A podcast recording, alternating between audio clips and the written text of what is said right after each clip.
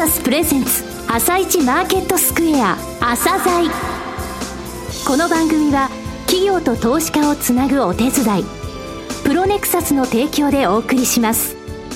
皆さんおはようございます。アシスタントの玉木葵です。それではスプリングキャピタル代表チーフアナリストの井上哲夫さんと番組を進めてまいります。井上さんよろしくお願いいたします。よろしくお願いします。それでは今日も楽しみな企業をゲストにお招きしています。今日ご紹介する企業は証券コード6618大泉製製作所です。はい、えー、大泉製作所さんですね、はい、業績が非常にですね、えー、V 字回復してますね。あの、売上が、えー、緩やかに上昇して、利益の方が非常に大きく伸びてるんですね。はい、キーワードとして自動車の電動化とか、はい、あと通信における 5G ですね。はい、えこれから先、まだまだ明るい展望が開けるぞと、えー、その部分をお聞きください。はい。それでは、朝鮮今日の一社です。朝鮮今日の一社。本日は証券コード6618東証マザーズ上場の大泉製作所さんにお越しいただきました。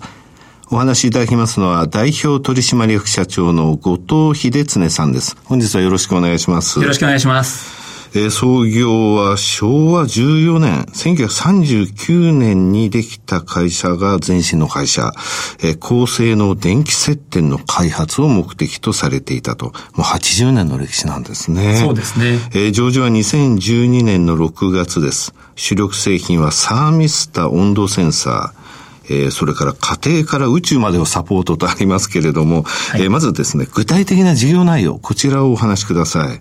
当社はサーミスターを利用した温度センサーとの電子部品の製造及び販売を行っているメーカーです。当社が生産しているサーミスターは自動車の EV、PHV 化や光通信及び地球温暖化対策など多様な分野に必要な温度センサーとなっています。うん、現在大きなテーマとなっているのは電子通信の 5G や自動車の電動化といった部分でも必要不可欠なものになっています。はいえー、B2B のビジネスということ、また市場自体もニッチな、えー、特性を持っていますので、えー、あいにくですね、一般の投資家さんはじめ、皆さんからは知名度は高くありませんが、えー、先ほどお話しいただいたように、家庭から宇宙までを温度センサーでサポートしている企業というふうにご理解いただければと思います。じゃあこの家庭から宇宙なんですが、順番にお聞きしてよろよろしいでしょうか？はい、お願いします。家庭っていうのはどういう部分ですかね？はい、家庭はいくつかあるんですけども、うん、一番大きなところはエアコンになろうかなと思います。はい、エアコンの温度を測る、これは皆さん分かりやすい話かと思いますけども、うん、まず室内の温度を測って温度精査をすると、制御をするというところと、えー、室外機ですね。こちらにも用いられていますので、えー、室内、室外それぞれ温度が適正かどうかというところを、えー、測っているというものになります。うんそれ以外ですと冷蔵庫、はい、これも当然温度管理が重要になりますし、うん、電子レンジ、ガスコンロ、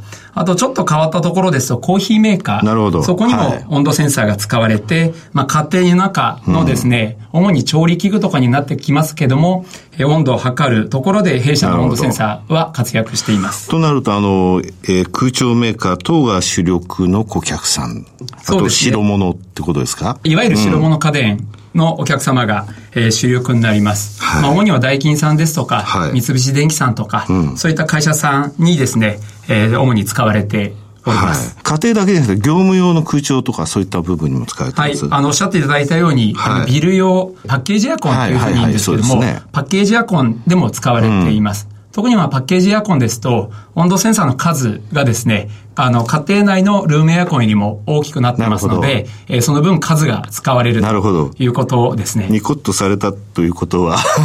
えー、売り上げが大きいということですね、家庭よりもということですね。あと、まあ、おかげさまで、うん、あの、パッケージエアコンの方が品質の特性を重視される。はい、あなるほど。あの、ルームエアコンですと、はい、まあ、あるお客様では5年で買い替えられたりするんですが、うんうん、パッケージエアコン一度入ると、なかなか変えられないという特性がありますので、はいえー、よりこう信頼性をも大事にされているお客様からはですね、えー、重宝されていると高性能で技術力が高いので、そういったところについては御社の強みが発揮されるってことなんですね。そうですね。大きいのは自動車の方が大きいですか？そうですね。売上では。はい。うん、売上の60%が自動車になります。はい、大体売上120億強なので、うんえー、60%と70億、80億が自動車に今なっています。はい、自動車具体的には車載ですよね。はい。はい、車載でいくつかのところに使われていますけれども、はい、一番大きなところで言うとカーエアコン。カーエアコン。はい。ね、今申し上げた通り、エアコン周りですね。うん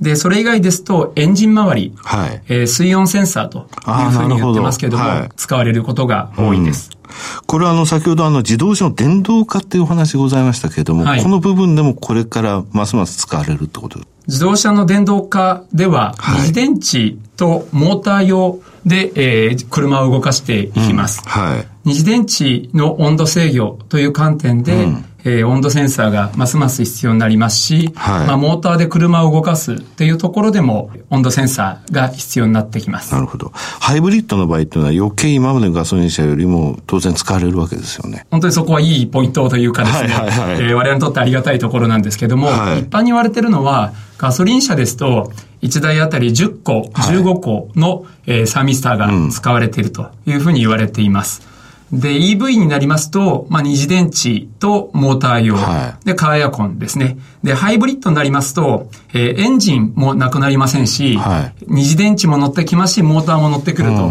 いうことで、うん、先ほどの1台あたりの個数で申し上げると、はい、25個から30個の温度センサーが使われるというふうに言われていますので、はい、EV 化、ハイブリッド化が進んでいけば進んでいくほど、うんまあ、あの、温度センサーの必要台数が、必要個数が増えてくると。さて、家庭から宇宙までの残りの部分を教えていただけますか？えー、社会の多種多様なところで、えー、使われています。うん、えー、工作機械、鉄道、発電、海底ケーブル、うん、通信用と、はい、えー、多岐にわたります。工作機械ですと、大手の工作機械メーカーさんはじめ、はい、えー、使われております。えー、工作機械でいうと、モーターが使われていますので、はい、まあ、そこの温度制御と、うんいう目的のために温度センサーが、えー、使われています。その他風力発電、それから先ほどのあの通信っていうのはこれ 5G。今まあ、あの話題にはすごく上がっているところですね。はい、5G になっていきますと、まあ通信網が引かれて、はい、基地局も新しくなってきます。はい、で、その基地局の中に、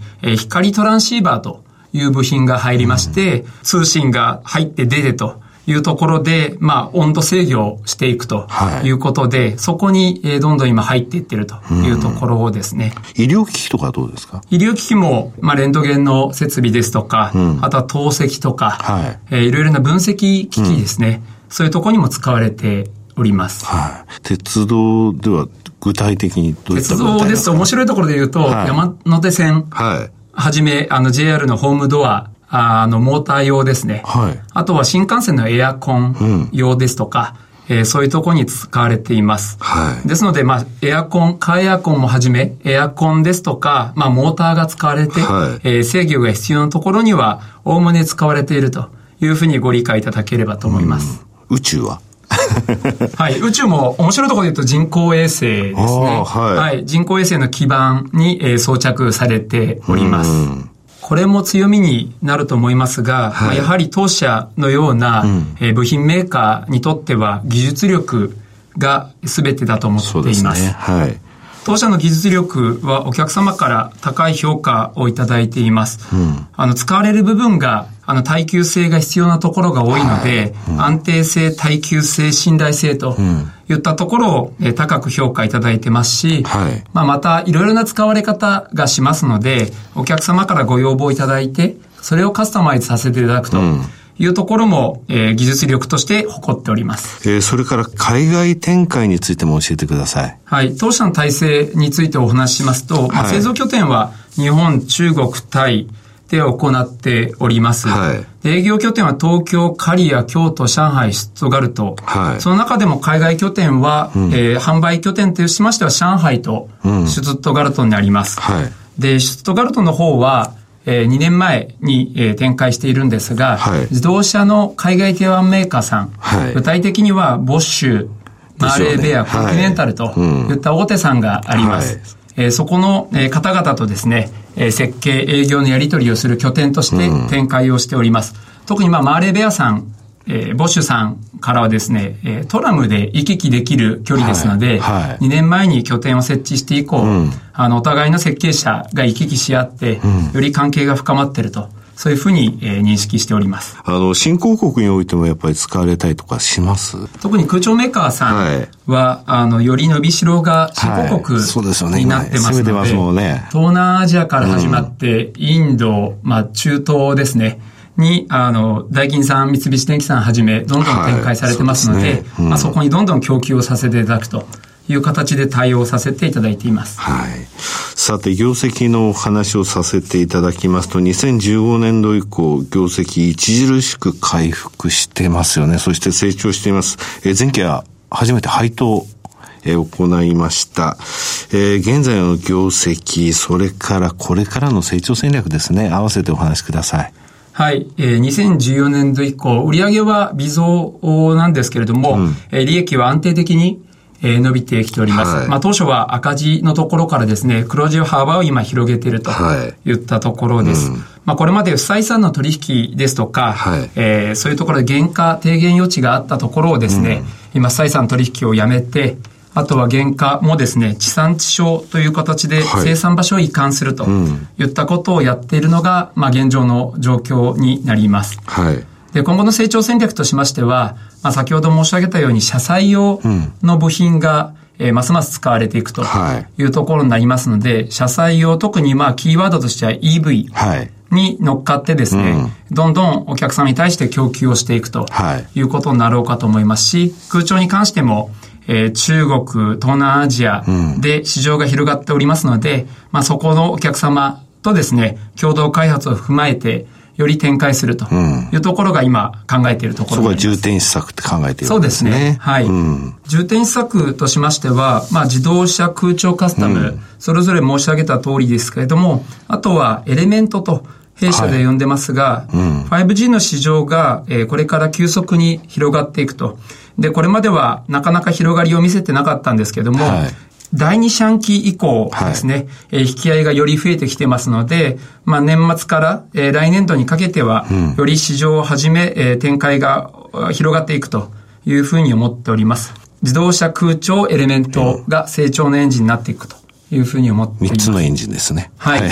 で、まあそこに合わせて、うん、あの、成長が、あの、見えてきていますので、はい、まあ供給体制を整えるというところもありまして、えー、弊社工場が青森にあるんですけども、はい、まあ一つ工場棟を建てて、はい、で、これまで、えー、別のものを作ってた工場棟を自動車の電池向けに、うん、えー、整備し直していると。うん、そういった状況になります。また、前期、この前の6月なんですが、えー、上場以来ですね、ようやく、あの、株主配当を実施することができました。まあ、これまでの株主の方には、えー、ご迷惑、ご心配をおかけしたんですが、まあ、今後はですね、えー、安定的、継続的に配当を実施したいと。一方で財務改善、成長への投資というところがありますので、そこの3つのバランスを取りながら、株主配還元を努めていきたいというふうに思っております。最後になりましたが、リスナーに向けて一言お願いします。えー、冒頭も申し上げましたけども、B2B ビジネス、またニッチな市場というところで皆様にとってあまり、えー、馴染みがない会社かもしれませんが、えー、皆様の乗ってらっしゃる車及び、まあ、ルームエアコンにも使われてますので、えー、ぜひ今後サポートいただければなと思います。後藤さんどうもありがとうございました。ありがとうございました。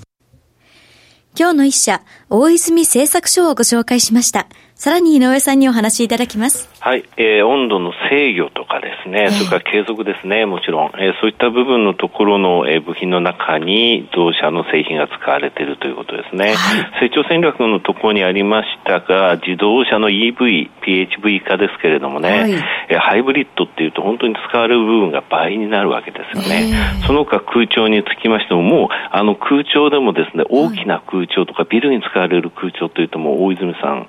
がもう欠かせない存在なんですよね。それが新興国や東南アジアでも伸びていくと。それからエレメントって言われましたけど、5G ですね。これはもうすでにね、あの業績牽引してるんですよね。新たに一頭作って、今までの生産ラインについても見直しを図っているということです。はい、えー、財務の部分について、えー、健全化を図りながらって言われましたけれども、謙遜してですね、もう随分図られてるんですよ。そして配当も行われていると。はい、これからのですね、えー、まあ、世界的な、えー自動車、それからあの電化製品の方向性と、えこの会社の供給体制っていうのは非常にですね、マッチしてます。はい、何よりもメーカーがですね、一緒にやってくださいと。えー、いろんな、えー、サービスター、ふさわしいものをカスタマイズしてくださいっていう、そういう開発段階、はい、共同開発段階から入ってるっていうのは何よりも強みですので、はい、これからが飛躍のステージですよ、この会社。えー、楽しみですね。それでは一旦お知らせです。企業ディスクロージャー IR 実務支援の専門会社プロネクサス。上場企業のおよそ6割2200社をクライアントに持つ。これはアジア証券印刷の時代から信頼と実績を積み重ねてきたからこそ。さらにプロネクサスが目指すのは企業と投資家をつなぎ日本の株式市場を活性化させることです。プロネクサス私たちは個人投資家の皆さんを応援します。井上哲夫。今日のストラテジー。それでは井上さん、後半の解説もよろしくお願いいたします。はい、あの、4月がね、ヨーロッパ、日本株買ってくれたわけなんですが、はい、その半年後の10月に向けてというところで、随分と需給明るくなりました。これはもう世界的なことですね。あの、米中のどうのこうのって話ありますけれどもね、例えばこれであの、大統領がまた、えー、会うらしいですけども、はい、物分かり終わってもそんなに大きく崩れないと思いますよ。このネタについては売り込んだというふうに思ってます。売り込める材料ですからね。というのはダウ、あの、昨日で5日続伸しましたけれども、昨日の出来高、ニューヨーク証券取引所9億3800万株、9億株超えたんですが、はい、これ8月23日と8月14日以来なんですよ。この2日って何があったかっていうと、ダウ623ドル下げと800ドル下げだったんです。つまり下げて、老媒売りが出て出来高が膨らんだんですが、昨日は上昇して出来高が増えた。これ買い戻しとか買いなんですよね。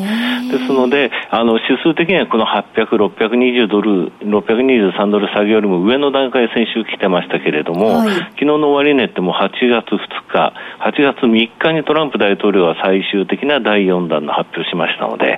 それを前の段階までもう戻ってるんですね。織り込んだということなんですが、債券の方は随分行き過ぎてましたと。で、昨日ね、今2年債、10年債とも利回り上昇してるんですよ、アメリカ。で、1.735%まで昨日戻ったんですが、上昇したんですが、最低がですねですね、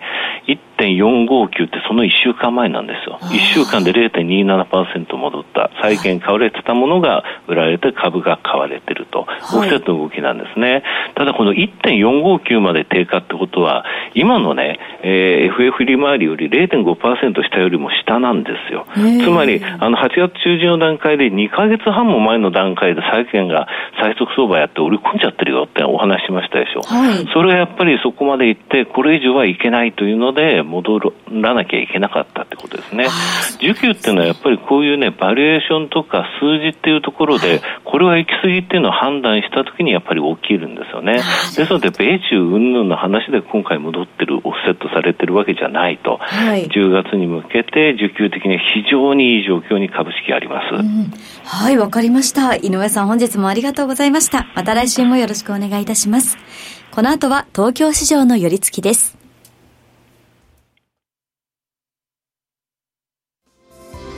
朝鮮この番組は企業と投資家をつなぐお手伝い